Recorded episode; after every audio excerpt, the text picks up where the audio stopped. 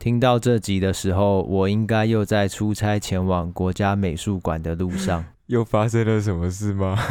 又要去当台中人了。重点是我现在要透过这个时空隧道，跟未来的我自己信心喊话一下：加油，提姆！提姆，加油！提姆，加油！加油，提姆！我要跟提姆你说呢。不要因为太常注视看不惯的人事物，而忽略生活中的美好和一起努力的伙伴。唉，听到这种好难过哦。表示你真的每次去都负能量很多，好像在看什么静思语录、心灵鸡汤的感觉。也送给所有现在正在听的听众啊，一起努力。对，礼拜三大家都蛮需要这点鼓励的。哎，佳琪，你现在在喝能量饮料？对啊，因为今天上整天班，超累的。那你可以喝给听众听一下吗？真 的假的？录得到吗？可以，可以。然后完了，感觉能量都灌满了呢。Yeah! 这里是疫情指挥中心，我是提姆，我是佳琪，我是在高雄一个礼拜的季汉。我们透过艺术新闻来讨论艺术与世界的关系。现在的录音时间是二零二二年的七月十八的凌晨。我们来到了 episode 八十六。呃，我这个礼拜脑子有点问题，是因为天气太热吗？热坏了，它都变得本来储存量可能有五十，现在大概只剩下二十趴了。那很惨哎，坏了。那你还记得这周的开头新闻吗？我、哦、这当然记得，我可以看着念文的啦。艺术家 Neri Osman 在旧金山现代艺术博物馆的展览中展示了两个由生物复合材料制成的雕塑作品，而其中一个将在展览过程中被分解。最近的天气真的是热烂，热到都不想出门了。重点是有时候气温只有三十六度，可是体感温度到四十四或四十六度，超夸张哎！我觉得这一定是台北盆地的关系，超不舒服的。而且这几天英国还有公告高温警报，就进入国家警戒状态，因为他们的气温可能会到摄氏四十度。过去英国最高只有三十八点五度，所以可能会有死亡风险，超扯。你真会死在路上吧？超热的。我记得欧洲很多国家这几年好多那种热浪的新闻哦，而且他们又没有像我们一样这么流行冷气。所以回过头来，这个 Neri Oxman 他的作品就是会因为气温的关系慢慢分解掉当然，气温是其中一个原因，因为它用的东西都是有机物质来当材料，所以在户外如果没有用很特别的方式保存，那它一定会慢慢。被腐蚀，就像我们知道的女王头的脖子啊，这种感觉一样。只是气温会加剧腐蚀，所以让这个作品分解的速度更快。没错，他这件作品呢，就是想要让大家意识到最近越来越热啊，全球暖化这件事情。虽然大家应该都听腻了，可是这个不能听腻，你必须一直要有意识到这件事情才行。而且气温就是真的一直在上升，我们也都感觉得到。没错，而且这个艺术家很特别的是，他要做出大部分人比较少去做的一块，就是他想要试图的解决问题。所以他这次雕塑作品用了有机物质来当媒材，是希望可以减少那些不必要的生产。然后用有机物来探索这种媒材持续性的问题。也就是说，除了艺术的内容面之外，他从这件作品的结构都希望可以尽可能的贴合它的主题。觉得它比较像是它的材料，就是他作品很大的一部分要讲的东西。而且这件作品很巨大的雕塑形象也蛮帅的，很像是一些科幻或奇幻电影里面的巨型道具。它超大，我一开始还想说，那应该是照片的关系吧，就像什么这只鸽子怎么这么大的这种照片。你说只是拍很近哦？对对对，但其实不是，我就点进去他的作品介绍，它有四点多，就将近五米高，那外观是像虫蛹，有点像就是瘦长型的热带植物的叶子往内卷的图案。那大家可以再去我们的粉砖上面看，可能会比较快一点。哦，而且我看到蛮像是蜻蜓的翅膀，哎。会有像昆虫的外骨骼的那种线条，感觉很有机，就很像叶子的那种经脉吧。对，我觉得会很想近看这件作品。这组雕塑作品叫做水叶。刚刚说的那个是它的外观，那他们它其实是艺术家团队使用树枝啊、昆虫外骨骼，就像刚刚你们提到的蜻蜓等，还有人类骨骼中发现研究的分子成分，然后把它拿来数据分析，再去 3D 列印打造出来的复合生物版。所以是一种超怪的材质哎。对啊，就是独一无二的材质，但是有先经过结构设计的，才去把它印出来的。所以透过这整个作品的运作，他想要证明不用既定的材料也可以用比较环保、有机的材料做出巨型的雕塑。没错，因为他想要运用这一套发展方式呢，来让大家发现建筑啊跟设计可以有更多的可能性。像刚刚我们提到说，他是用这些东西来研发设计的，那你们知道他到底是用什么材料把它印出来吗？我刚刚以为你说的就是它的材料，原来那些只启发它的东西哦。它那个只是参考它的结构，它实际上是用纤维素，然后还有虾壳里面的壳聚糖，还有苹果中的果胶去构成这整个大型雕塑。所以这些材质也都是从大自然去萃取出来的吗？对啊，你不觉得听起来有点好吃吗？没有吧，那只是苹果果胶，你感觉很好吃吧？就是有苹果，有虾子，然后又有……不是，它是虾壳。你吃虾壳是不是？烤的脆脆的，我会吃。好，对不起，离题了。它这个雕塑，它其实有好几个一模一样的。那这次展览里面呢，会有一个被保存的好好的，在室内好好的控温啊、通风啊，就像我们一般在保存作品一样，把它顾得好好美美的。那另一个会放在户外，让它被自然侵蚀。那掉落下来的生物片呢，也会为土壤提供养分，而且它还有在展览里面放侦测仪器，让游客可以看这些雕塑的衰减程度。那艺术家跟博物馆的工作人员也可以拿来研究，我觉得超酷的。所以它一方面让这个作品可以尘归尘，土归土，另一方面可以让大家比较两个不同的环境对这个材质的破坏程度。没错，我觉得这样非常聪明诶，就不会说怎么办？这展览快结束了，我去，然后我看到一个已经破败的不行，然后我已经不知道它本来长怎样的作品。不会，你是可以看到它原本完美的样子，跟一个已经被腐蚀过、被自然侵蚀过它应该要的衰减程度。我以为依照你的惰性，你又要说什么不用撤展之类的荒谬言论。但是骨架的部分会留下来，所以还是得撤展。只是佳琪，你刚刚这样讲完，那如果是一开展就去的人，不就等于是看到两个都很完整的那个雕塑吗？对。然后旁边备有热风枪，成为互动参与式作品。不行，应该第二天就坏光光了。对啊，那样那样大概一个礼拜就是没了吧，整株没有。蛮好奇它有没有什么特别的气味的，因为这种自然可能腐败发酵的味道。对啊，因为我看一下旧金山那边，他们美术馆也没有特别提到味道的部分，感觉可以再去查查看有没有观展的游客有回应这个东东。艺术家奥斯曼他是说，他这个制造创作的方法呢，他称其为物质生态学。他是说，原本大家常见的可持续性，只在避免自然资源的枯竭，来维持生态平衡。那他这个物质生态学呢，他是希望增加自然资源。不只是维持而已，它是会一直凋零，然后补充再再生，就是有点一个循环的状态。而且另外一个层面是，它把原本不能拿来用的东西拿来用吧，所以是增加自然资源。对，就是用了更多自然的东西，但但并不是用破坏的方式去使用的，所以他会希望之后设计啊、建造很多基于生物的材料，这种可以拿来当尔后大家创作的时候的一种参考。这件作品很特别，因为大多数的作品都是在提倡说要减少浪费，只是它等于是提供了很多新的可能。很硬啊，这种类型的作品不能架空。对啊，所以他也找了一堆什么 3D 列印，还有数据分析，各种科学家们。没错，这是蛮需要科学实验室一起的创作。然后提到科学家这边，就突然想到当年发明塑胶袋的人，他也是为了想要尽环保一份心力才发明塑胶袋这个东西的。直接风评被害，直接变成什么五十大大家最讨厌的发明之一。你说另外一个是爱因斯坦的原子弹哦？我没有去看五十大到底有哪五十个被讨厌的发明，但其中一个是塑胶袋，因为那时候大家都在大量用纸袋啊，就树木大量被砍伐，所以他用一个极低的成本跟极少的化石原料就可以制作出这个可以多次使用的塑胶袋。但没想到它太方便又太便宜了，大家就变成用完就丢，用完就丢，就从一个原本想。要让你一直用的东西变成只有一次用的东西。对，所以大家请不要讨厌发明塑胶袋的人，他的本意是好的。他的后代跟儿女不是一直在谈这些伤害吗？对啊，所以大家应该蛮常看到这个相关的讨论。但为了让更多人知道，所以这边再跟大家说一次。不过佳琪，你刚刚提到的作品还不太算是直接因为温度而消失啊，它是主动的，不是被动的。没错，它是主动的。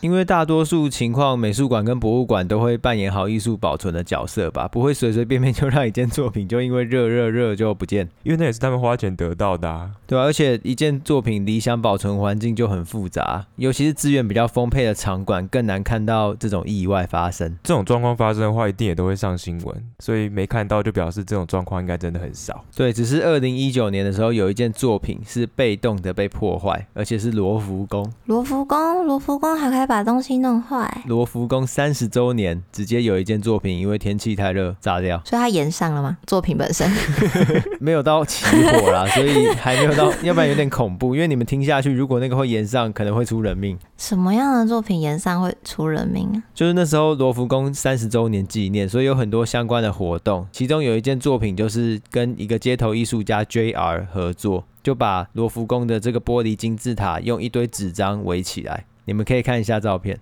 有看到周围这个很大的像错视的效果，哇，好帅！我看过这个的图。对，所以他们那时候就花了大概四天，四百名志愿者粘贴了大概两千张的纸在地上，所以就创造出一种错视的效果，好像透过特定的角度看，可以看到这个玻璃金字塔向地底一直延伸的视觉效果，很壮观。对啊，好像亚特兰提斯哦，就是沉在海底的一个金字塔，我直觉会这样想到。对，一切都非常的美好，对不对？听起来也很赞。嗯，只是重点是三十周年纪念开幕那天呢，天气非常好，法国总统也有出席哦，就是大家开开心心迎接这一系列的活动。接下来就是一连串的悲剧。等下，这作品可以有什么悲剧？我本来以为是因为什么罗浮宫的那个三角玻璃像放大镜一样把纸张烧毁之类的。那那个就可能真的是什么光明会的东西。事实上是因为天气太热，太阳太大，所以这些纸张的粘胶呢一下子就干掉哦，所以很多纸张就开始翘起来，甚至被风吹走。那就悲剧了哦！我看到照片了，它全部变得破破烂烂的了，而且就开始有破窗效应。民众本来就会在上面走动，因为看到这件作品开始有点破破烂烂，所以就开始撕下一些纸片带回家做纪念。所以原本作品要展五天，第一天就不见。哇，不用清场哎！加起逻辑，对，所以这个件作品就因为天气太热，导致了一连串的悲剧，让这件作品在几小时内就变形了。这个变形是官方的说法，白话文就是炸裂。只是我在想，他们会不会也是希望不要破坏那个地砖，所以用了比较环保的胶，所以才会比较没有那么黏。我觉得很扯啊，就是罗浮宫竟然没有事前调查这件作品的耐久度吗？直接让一件作品和预算快速蒸发，哎，真的是物理蒸发，还是他是想要一个负面？工商 想要透过这样来博取新闻版面，应该也不是。而且你们觉得他们会不知道民众会走上去吗？或者是天气就是这么热吗？这些感觉都是可以事前先排除掉的。诶，如果没有破的话，民众踩上去也会破掉吗？就是普通的纸啊，一定会破的吧？而且感觉高跟鞋大概踩一踩差不多没了啊。对啊，因为从相关的记录就会发现，这些纸只是普通的海报纸，就没有防水的背胶，也不是经过特殊处理的那种大图输出。那还蛮瞎的，就是一个那么大的美术馆，然后在户外的作品没有做这些考量。其实艺术家好像也有一点怪怪的。最好笑的是，艺术家和官方都有点拒绝承认是规划不周，所以这边我需要引述艺术家 J 二的说法，他就说。图像就像是生命，是如此的短暂。太阳晒干了胶水，每走一步，人们都会撕碎这些图像。一切都关乎志愿者和游客的参与。这就叫做一本正经说，就是人家可能是被动式参与，或是主动式参与，他是被迫成为参与艺术。而且罗浮宫官方也开始说，哦，这就是许多民众可以带走的艺术，而且这就是稍纵即逝的美，像是生命的无常。我想说，真的不要跟我开玩笑，哎，他们是太爱面子了吧？因为如果他们真的说是设计不周的话，好像对他们整体的评价会更惨。这样硬凹说不定会比较好，哎，真的有比较好吗？硬凹可能说不定一些人就接。受啦，比起你做东西失败，然后这个会变成哦，你做东西好像有一点有趣，哎，就是两种不同的评价。那当然也有一部分就不接受他们的说法，就会像我们这样。对啊，因为艺术圈的人就直接跳出来说，我研究过不少艺术史上转瞬即逝的作品，只能说这个是又肮脏又没有吸引力，就只是一个丑闻。只是其实我要站在 JR 这边，为什么？因为这件作品你在平地看，你根本看不出来图案是什么，要到对面的二楼才看得到。而且又只有拿到 VIP 的人才可以到对面的二楼看到这件作品，也就是大家看到照片这个角度。所以这件作品的确只有让民众拿走这部分才会有意义。所以我觉得 JR 他说的很对，就是一切都关乎志愿者和游客的参与。啊，为什么我看你表情好像怪怪的？嗯，我觉得他设计的很缜密啊。不是啊，如果他真的可以让这个作品持续的更久，那说不定还可以吸引更多人成为罗浮宫的 VIP，这样不是更好，皆大欢喜吗？所以这个天气太热，我其实也不知道是把作品晒坏了，还是平常呢整个案子相关的人就已经都被脑子烧掉。可是我觉得他用普通的纸，真的有想要攒五天的意思吗？没有啊，我不懂啊，只有他们自己懂。那可能就是后面吧，就是案子相关的人平常。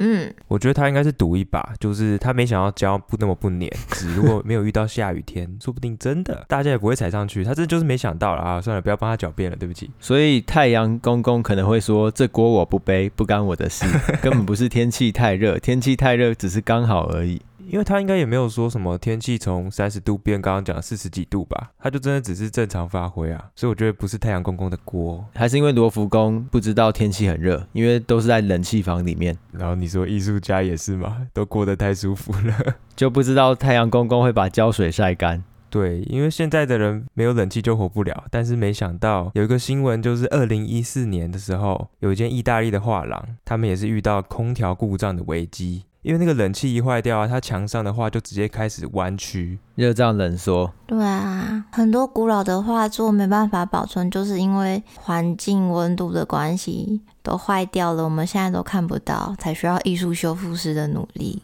就木头一下膨胀，一下要缩起来，表面的颜料跟它直接分离，或者是皲裂。对，然后那个新闻就直接说，那个画弯的程度甚至夸张到你可以看到画作背后的墙面。哦，所以这个木板已经变成一个树洞吗？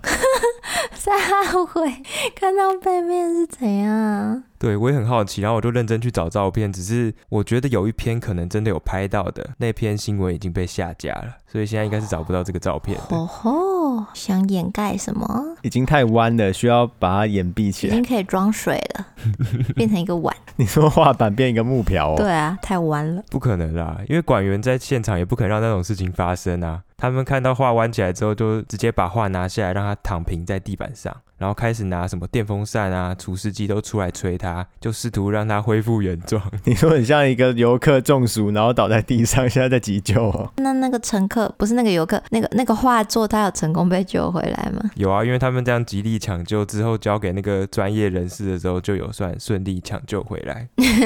另外很扯的一点是，这个画其实是拉斐尔的作品，那应该不便宜吧？需要好好紧张一下。当时故馆的馆员，我你吓死了，说傻笑。我记得这个新闻啊，最好笑就是这个画作的主题刚好跟中暑有异曲同工之妙嘛。哈，你说耶稣基督中暑的画作，古人会画这个吗？没有啊，就是因为这个画作就是在描绘基督被卸下十字架，所以整个人就很瘫软啊。对，所以很奇妙，就是画中的那个紧张氛围，就跟馆员在紧张那个画要被破坏的那个气氛是恰巧呼应在一起的。这个耶稣看起来像是中暑了，不如我们把他要抬去急救啊，就真的蛮妙的。不过这个事件其实还有另外一个争议，就是这个冷气故障并不是一件意外，而是这间意大利的画廊空调一直都有问题。哦，我还以为是有人故意，有想说谁这么坏？你说犯罪吗？没有那么恐怖啦。因为有游客常去这间意大利的画廊，他就说每个展间的温差都很大。我已经习惯了，我在看到米开朗基罗的雕塑的时候呢，就要把我的外套穿起来；然后再看到基督被解下十字架的时候，他们又要把外套脱掉。冰火五重天的美术馆，酷诶。对啊，这个温差很大，其实蛮恐怖的。因为画廊里面还有很多其他珍贵的作品，要是处在这种不稳定的环境，那些画作其实都很有可能会坏掉。没有作品，它就可能会夭折，太弯了，直接折一半。是也没那么夸张啦。对于这些批评呢，馆长的回应是说，他从上任以来呢，就很努力的在处理这个问题。只是因为意大利政府也没有资金来补助他，那馆方其实也爱莫能助。因为如果只依靠那些私人的赞助，顶多就只能让现有的设备持续的运行，没办法大量的翻新。哦，对啊，因为这种场馆的维护就真的很花钱呐、啊。又要算上折旧费等等的，每天都在烧钱。毕竟意大利他们真的太多文物需要保护了，所以钱也真的是要花在刀口上。所以只好请现在意大利各处处在一个很危险边缘的那些画作，就是要继续耐心的等候。这是在一个炎热的夏天说出的风凉话吗？诶，难不成我要跟他说，诶，你可以等到冬天就快来临了，这样好像更风凉话。那在炎热的夏天听风凉话，会不会比较凉快一点？不会吧，应该会更怒吧。应该只会拳头比较硬吧。我觉得我要被打了。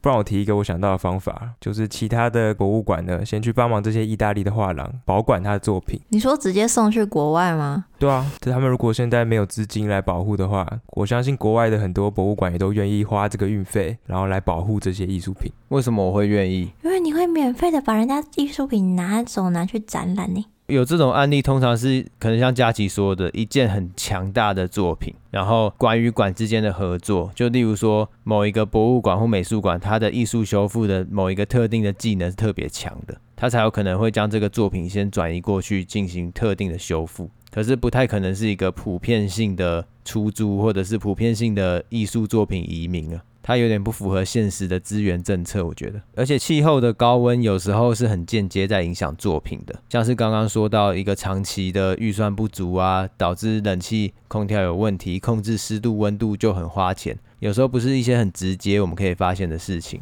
所以有些很间接的东西我们要去注意到它吗？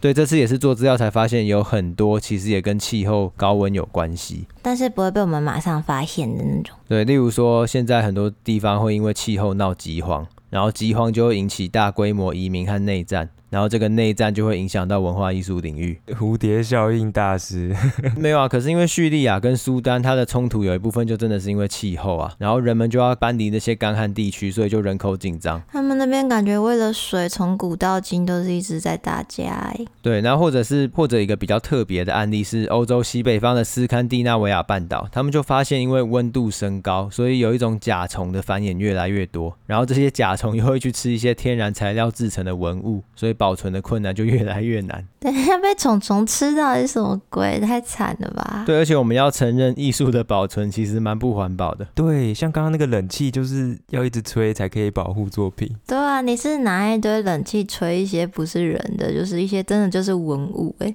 就像很多学校的图书馆，其实也是二十四小时冷气基本上不太会关的，因为有些书真的太旧了，你不能让它在很热的环境下它会坏掉。对啊，要尽可能保持一个低于。于摄氏二十六度的恒温空间，还要同时保持五十五到六十五的湿度，其实还蛮变态的。温度不稳定，作品就变形，像刚刚说的；湿度不稳定，作品还会褪色、长霉菌。然后如果有什么金属啊镶嵌在木头上，木头一热胀冷缩，这些金属就全部掉到地上。哇，或是直接嵌进木头里面，让它整个作品面目全非。对啊，就是状况都说不完了。所以这种除了保存空间之外呢，展示空间也会为了满足大家想要舒舒服服的逛美术馆，所以展示空间视同保存空间也都是冷气全开吧？对，而且那些馆都超大，耗费的电力又更是夸张。对吧？所以美术馆和博物馆常常他们在讨论环境保育的时候，也是自身难保，有点像是丢回地标，怎么丢都丢回来。哎，我们这个气候变迁很严重，这个议题丢出去，然后就发现自己也是一个罪魁祸首，棒，被一巴打在地上抽。像是近年他们这种新建的馆舍都会增加很多防洪的工程，如果是既有的馆舍呢，他们就会增加防洪预算跟各种演习，因为过去有太多作品被淹没的案例了啦。那个淹了就真的是没了呢。不过淹了也比烧掉好了。像我们大学的时候，不是看到圣母院起火哦，到现在都还在修哦。不过如果是圣母院淹了的话，那我们应该也是没了啦。太扯了吧？这已经是人类消失了吧？已经无关文化领域了，这只能剩下外星人来看。是会像明天过后一样烧书什么的，为了活下去就烧啊，什么保存？你说外星人过来看，哎，这个火把是什么？下面是自由女神像。找大伙吧。像刚刚提到这种防洪工程，其实很不讨喜，因为很花钱又无关艺术，也不会增加人流量。所以国外这种董事会制的博物馆和美术馆，常常会因为防洪工程吵架。只是民众不会知道说这个工程是为了防洪吗？是董事会不觉得？董事会当然也知道防洪工程很重要，可是我既然是一个股东，我会希望我的投资有回报率啊。你增加一堆预算在防洪上，然后人流量也不会比较多，就立场的问题。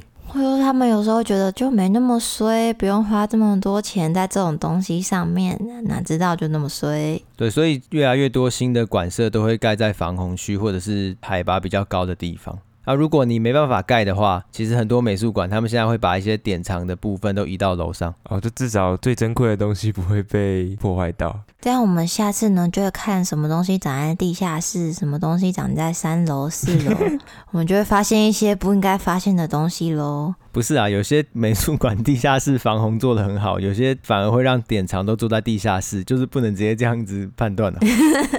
而且这种工程跟设计是很专业的领域，所以也有很多公司就是提供艺术机构相关的咨询顾问服务，免得他们就是永远都不敢花钱，然后东西就全部不见。我也觉得这种东西真的都要交给专业，不然我们刚刚这样胡搞瞎搞，艺术品应该都会坏掉。因为你放到楼上不会被水淹，只是可能顶楼加盖会比较热啊，然后作品还是可能会坏掉，就是太多东西要考量了。你说一个堂堂美术馆，一个建筑工程还给我搞顶加哦？不可能啦，就只是被太阳晒到那边一定会比较热，那他可能就要加强冷气或什么，各种很多细节要考量啦。对啊，因为作品也不能直晒啊。你刚刚听起来好像什么美术馆还会盖一个小套房分租，没有啦。而且有时候美术馆或博物馆的这些防洪工程，不只是关乎作品，也关乎里面参观的游客跟里面的工作人员，就人命很重要吧？对啊，像刚刚基汉说的那个又冷又热的，都不知道怎么看展览了。那应该也会有艺术家，因为又冷又热的烂天气，也很难做作品吧？的确有一个超久以前的新闻，就是说艺术家是被那个高温逼疯了，所以最后就自杀了。太扯了吧？那是多热？艺术家生前还跟太太抱怨说，他受不了这种炎热的天气。结果隔天早上，太太在准备早餐的时候，就听到房间传来一阵枪声。艺术家 Otto 举枪自尽了。什么？因为太热就自杀了？我也觉得蛮瞎的，所以我就开始调查。你要开始调查他为什么会有枪吗？不是啦，在国外都一定大家都会有枪吧？我就觉得不太可能是因为太热就自杀吧，只是因为他又是《纽约时报》的报道，所以好像也是蛮有公信力的。他是做什么的艺术家？他是一个风景画家。当时的作品大多都是会在舞台的背景，那尺幅都蛮大的。对啊，如果是要画舞台剧的背景，那感觉都超大一幅的。还是他只是舞台背景里面的风景画，就是那个舞台背景需要一幅风景画，然后他的风景画用在舞台背景里面，太后色了吧？不是啦，是像你们说的一样，是超级大的。而且因为他们是风景画世家，所以他的兄弟姐妹也都是跟着他爸爸一起学画。但是 Otto 他想要自己去纽约闯天下，不想要直接继承家业。所以他自杀是因为闯天下失败吗？我原本也是这样想，但是我后来去查了之后，发现他的老板其实说他没有什么经济状况，然后工作也非常良好，这就非常奇怪了。结果我后来再继续去调查，才发现他其实在自杀前呢，有寄信回家跟兄弟姐妹说：“诶，我工作好像遇到一些状况，不太好。”所以不像外界说的一切良好，他可能已经面临到一些窘境。对，可能是那个老板他自己有一些对外的考量，所以不想要让矛头指向他。我自己推测是这样啦。对于这个自杀事件，真的是大家都众说纷纭。不过最后我有看到一个比较能说服我的说法是，这个自杀的艺术家他兄弟姐妹的子孙在网络上有一个留言说，他小时候听家人说，这位艺术家绘画风格很精细，常常会把笔放到嘴巴里面搭配唾液，然后可以把那个笔刷弄尖。很多艺术家都会这样子。对，所以就是那个颜料里面少量的毒素长期累积在艺术家的体中，才会让他发疯，才会自杀。呃，这是说服你的哦，因为那个颜料里面真的会有什么砷，然后砷就是古代的砒霜。砒霜会死不会 K 笑吧？砒霜应该是亮到一定程度才会这样吧？就是他应该会精神状态不稳定吧？也是啦，不过我觉得他主要原因应该还是出来闯天下压力太大了，我猜。然后炎热的天气是压死他的最后一根稻草，也是啦。这样看完其实真的蛮难过，就是一个明明很有抱负的青年，到纽约闯天下，结果因为太热还有工作压力，就直接自杀。我觉得还是环境吧，就是环境加上自己的压力，像是有些人因为压力很大，就可能对噪音比较敏感，然后后来就发生杀掉邻居的一些案件了。你说柯南吗？没有真实世界啊。哎，我觉得要是这个画家出现在柯南里面，他可能就不是自杀，他是去杀别人，因为太热了，然后变得超暴躁，他就把画廊老板砰这样。我以为什么太热了，然后就去把什么跟热比较有关的东西用爆之类的，例如说周围的什么拉面店，有可能呢，好柯南哦。就他很情绪化的冲动攻击，或是看到电灯就觉得他在散发热，然后把电灯打爆这种。就是它改变不了大环境，它就改变小环境。应该说，资本世界的环境或者是气候变迁的环境本来就都很不友善吧？一个是太热，一个是太坏。你说资本世界太坏哦？对，然后你就变又坏又热的环境，搞到崩溃，然后就想要离开这个世界。这因果关系会不会下得太莽撞一点？因为我觉得有一件气候变迁的作品还蛮神的啦，这件作品叫做《Swell》。中文可以翻译成沼泽地或是低洼地，说要是 Mary Martini 玛丽马丁利很有名的一件作品。对不起，我要孤陋寡闻的问他谁？呃，其实我觉得不知道这位艺术家还好啦，他没有到那么大神啊。太好了。所以这是什么样的作品？这件作品 Swell 呢，它是一块漂浮在纽约市河流的可食用景观。是不是听完整句话却什么都没听懂？但那可食用是可以吃吗？